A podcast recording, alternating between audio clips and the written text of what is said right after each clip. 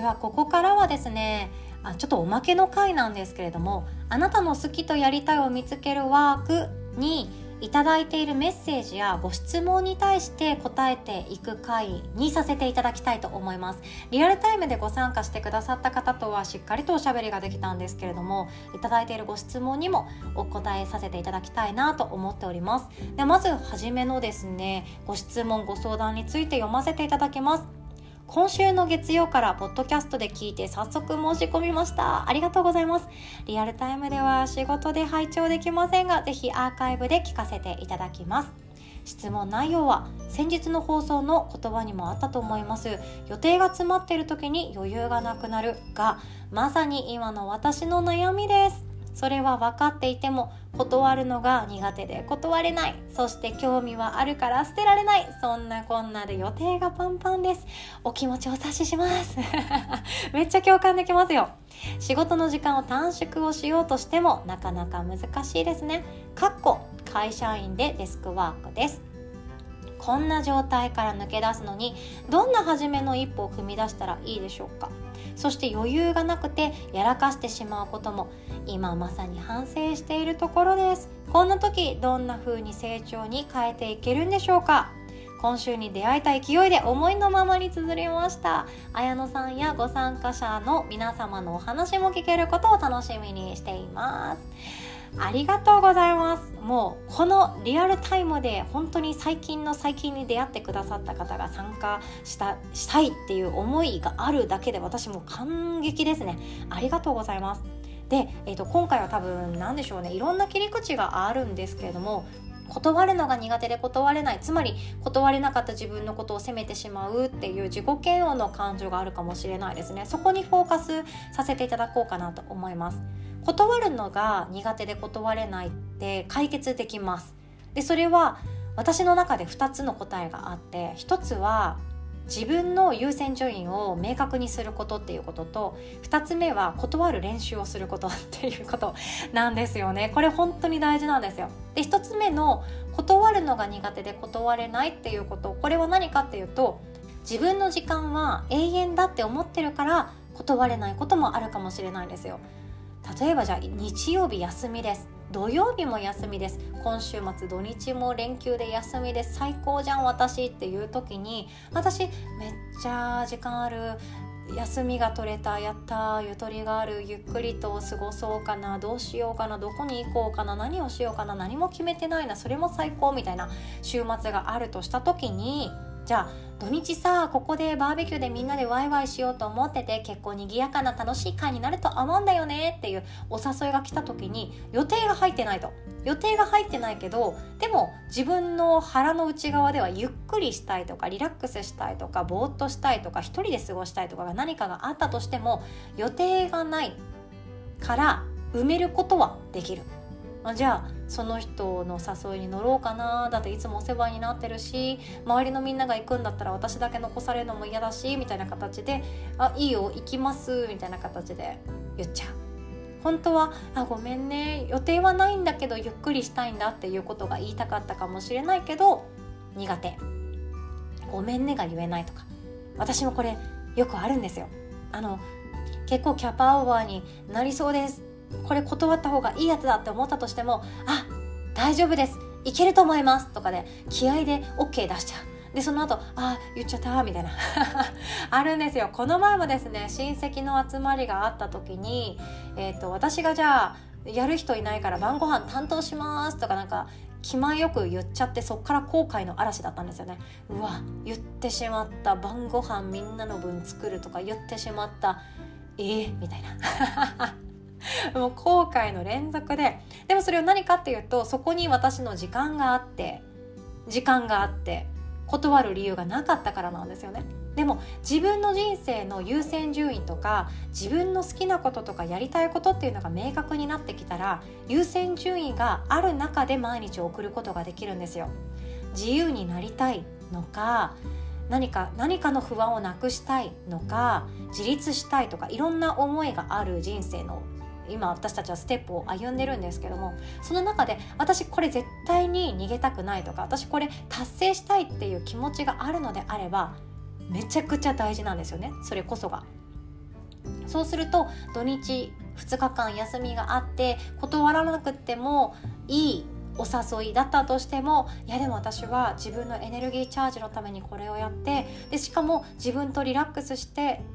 リラックスした状態で自問自答したい。そして自分がこれからどう生きたいかを自分の中で確かめたい。週末なんだよねって思ったのであればあ予定あるじゃん。断ろうってなったりもします。優先順位ってとっても大事です。そしてもう一つですね。提案としては断る練習をしておくっていうの。とっても大事です。これ私誰かに教えてもらってすごく勉強になったなと思ったんですけど英単語フレーズみたいにスラスラっと言えるようにするんですよ。断る時ってどうしても自分の、えーと、心の中に本当はいけるっちゃいけるけど断る自分がなんだか申し訳ないとか。なんか本当は行った方がいいの分かってるけど断ってる自分に情けないとかいろんな感情があるかもしれないですよね。もう誘ってもらえなかったらどうしようとかもあるかもしれないですよね。でもその感情って本当にさておき断った方が自分の中でいいって直感的に分かっていることって断った方がよくってそういう場合っていうのは断り文句っていう自分の中のお守りのような言葉を用意しておくといいと思うんですよ。例えば大事なのは言い訳しないとか大事ですよね。本当はまるちゃんとの例えばじゃあ週末にバーベキューのお誘いをされましたそれを断りたいですって思った時に変な言い訳「まるちゃんと約束していてごめんね」とか「実家に帰らなきゃいけなくってごめんね」とかいろんな言い訳をすると「あ私はまるちゃんより下なのね」とか「あ私はあなたの家族の時間よりも下なのね」っていう劣等感を相手に抱かせやすくなったりもするので言い訳って実はしなくてよくてしない方が本当はいいんですよね。自分も言われたら嫌じゃないですか。ごめんね彼氏との予定がもう入っててさって言われたらあ彼氏と私だと彼氏の方がそうだよね。大事だよね。そうだよね。ってなって なんだか虚しくなっちゃうみたいな感じになっちゃうので言い訳って実はしなくていいです。いけないんだけどありがとう誘ってくれてとか。それ以外にもなんかありそうですよね。誘ってくれたの本当に嬉しい。とっても楽しそうな回だよね。でもごめんね今回は行けなくって今度は私が誘ってもいいかな。っていう。もうこのフレーズをスラスラって出てくるようにつぶやいたりして練習しておくとパッと出てくるようになると思います。断り方の練習って私たちあんまりしないと思うんですよ。誘い方の練習はするかもしれない。あと告白の練習はするかもしれない。でも告白された時の断るっていうことが本当に苦手だったりすると思うんですけどそれは練習していないからかもしれないですよね。なので苦手なことっていうのは練習したらうまくいくことがあります。私もそうです。苦手な上司に命令をされてなんとか逃げたいなって思う時の言い訳の練習をよくしてました。あとは「今日の飲み会お前絶対来いよな」みたいな感じで言われてでも絶対行きたくない今日の飲み会って思った時の言い訳文句も自分でぼつぼつとつぶやいて練習していたなというのが記憶にあるんですよね。何とでもなります。ありがとうございますお声かけてくださってありがとうございます。今日は無理なんです。また声かけさせてください。それだけで実はよくって。要件も何も言わなくてよくって。言い訳も何も言わなくてよくって。なんか体調がとか法事がとかそんなの全然いらないと思うんですよね。それだけでいいと思います。苦手なことは練習していきましょう。というのが1つ目のいただいたご質問でございました。シェアしてくださって。ありがとうございます。では2つ目の質問にお答えさせていただきたいと思います。心が数年前から病んでいてうつパニック不眠症などにもなっています。ここ最近パートを始めたもののもうやめたいです。自分の心地いいものが分からず生きているのが辛いです。こんな私でも参加可能でしょうか？好きを見つけたいです。ありがとうございます。で好きってあるんですよ。でこれリアルタイムでご参加してくださった方にもしっかりとお伝えさせていただいたんですけど好きは見つけるものじゃなくてもう持ってるものであってそれに気づくだけなんですね。どちらかというと思い出すっていう行為になっていくかなって思います。例えば、えーと、好きな瞬間はどんな瞬間ですか？とか好きな環境とか好きな場所はどんなところですか？とかおしゃべりしていて楽しいな好きだなって思える相手はどんな人ですか？とかって質問されるとあこれですね。とかこれが好きですね。とか色はこれですね。食べ物はこれですね。っていう風になっていくんですよ。好きなものってもう自分が知っている味の一つなんですよね。なので見つけなくっていいんですよ。気づくだけでいいんですよ。これってとっても大事で好きって本当にシンプルに見つけることができます。心配しなくって大丈夫ですよ。そしてパートを始めたもののもうやめたいですっていうこのやめたい理由とあとはパートを始めた時の理由っていうものを文字にしてみると面白いですよ。例えばですけどパートを始める理由にあたったのがお金が必要だとか子どもの教育資金が必要だっていう場合これはお金っていうきっかけでパートを始めましたよね。でパートを始めたけど辞めたい理由っていうものをピックアップした時に面白くないとか好きな仕事じゃないとか自分じゃなくてもできることを淡々とやってるとか人間関係は本当に居心地悪いとかいろんな理由があると思うんですよね。この始めた理由と辞めたい理由を照らし合わせてみるって本当に面白くって。始めた理由が今の悩みに直結していくのであれば続ける価値ってあるんですよ。例えば人間としての成長したいとかどんな環境場所でも人間関係というものを良好に築く練習をしていきたいという場合って今のその仕事場っていう環境って大事かもしれないですよね。家にずっと引きこもっていたらいい人間関係って作れなさそうですもんね。でもそうじゃなくってお金のために始めて悩んでいるものが充実できないとか意味がわからないとかやっていることに価値が感じられないという場合は変えてもいいって思うんですよ。そんな風に何が理由か何が理由かどんな思いがあるかっていう自問自答ですね。これを繰り返していくといろんな理由が見つかってあ私ってこれが好きかもなこれやってみたいかもなっていうものにも出会えていくんじゃないかなと思ったりもしております。そして最後の質問です。今私は会社員としてお仕事をしています。でもやりたい仕事じゃないんです。辞めたら怖いから続けてるだけなんです。どうやったらやりたいことって見つかりますか？っていうご質問ですね。ありがとうございます。そうやりたいことって実は面白くて今やってることなんですよ。やりたいことっていうのは今やっていることなんですね。例えばじゃあ私は一時期もう今今はそんなにですけどスイッチのスプラトゥーン3に没頭してた時期があるんですよ。これ本当に子供たちに言うと笑われるんですけど寝る間を惜しんででもスプラトゥーンやってたんですよ。もうやめ方が分からなくてずっとやってたみたいな。で子供を小学校に送り出したら、えーと、2 3 0分スプラトゥーンやって今日一日を整えるとかよく分からないマインドセットとかやってた 時期があるんですね。本当そのくらい大人でもハマれるゲームがあるんですけど私は人生の中でスプラトゥーンをやるために生まれてきた人間じゃないと思います。人生の中でスプラトゥーンをやりきらないと死ねないっていうような人生の持ち主じゃないと思います。でも私はやりたいことがわからないけれども今この時間やってることっていうのはスプラトゥーンなんだ。ゲームなんだっていうこと。これってやりたいことをやってるんですよ。現実逃避をしたいって思ってインスタをぼーっと見てるとかネットフリックスをめちゃくちゃ読み込んでるとかなんかぼーっと見てるっていう時ってやりたいことがなくて暇を潰してるとかじゃなくってそれがやりたいだけなんですよ。やりたいことってやってることなんですよ。でもただこのやりたいことっていうのが自分が望んでいないこと。1年後とか5年後とか10年後の自分が今日スプラトゥーンやってる自分へありがとう伝えたいって言うわけがないなって思ったら変えた方がいいってことなんですよね。ターニングポイントがやってきたってことなんですよ。何か違和感あると思うんですよねこの方は。やりたい仕事じゃなくてそれでもお金のために、えっと、給料いただくために今日来ましたっていう場合今日も会社に行けましたっていう場合じゃあ1年後の自分はどうしてほしいんでしょう？1年後の自分5年後の自分10年後の自分はどうしてほしいんでしょう？会社を辞めるっていう選択肢以外にもいっぱい手段ってあって例えば私が欲しかったものって何かっていうと選択肢なんですよね。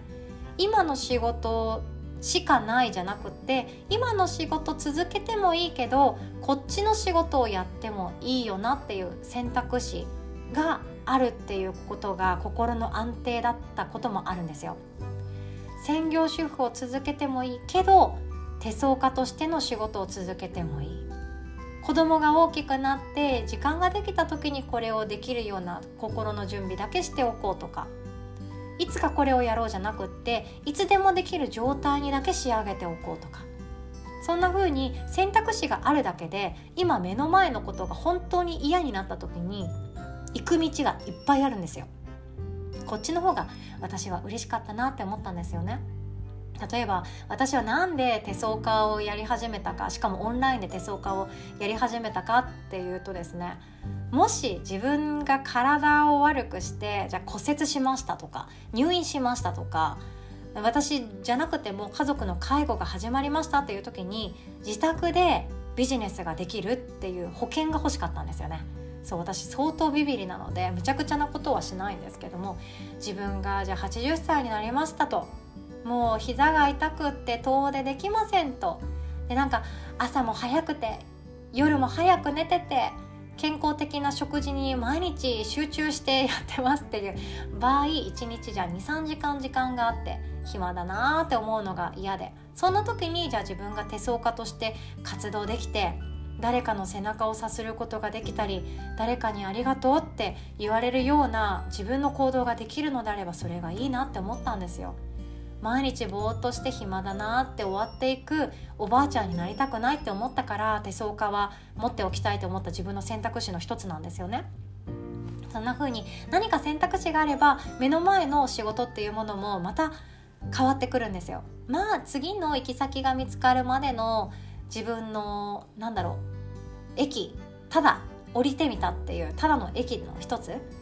とりあえず何があるか分かんないけど博多駅で降りてみましたみたいな感覚でいいと思っていて次の行きたいところが見つかったら思いっきり走り出せるように何か準備しておくっていうのはとても大事なんじゃないかなとも思いました。ということで今日はこんなお話でございました。質問いただいた方々本当にありがとうございます。でこの「あなたの好きとやりたいを見つけるワーク」っていうのはですね何らかの形でまたプレゼントだったりシェアさせていただきたいと思っています。あとはですねまた開催できたらなと思ってます。9月10月あたりで開催できたらなと思っておりますのでまたリアルタイムでご参加したいなという方は遊びに来ていただけたらとっても嬉しいです。では最後までお聴きくださりありがとうございます。おしまい。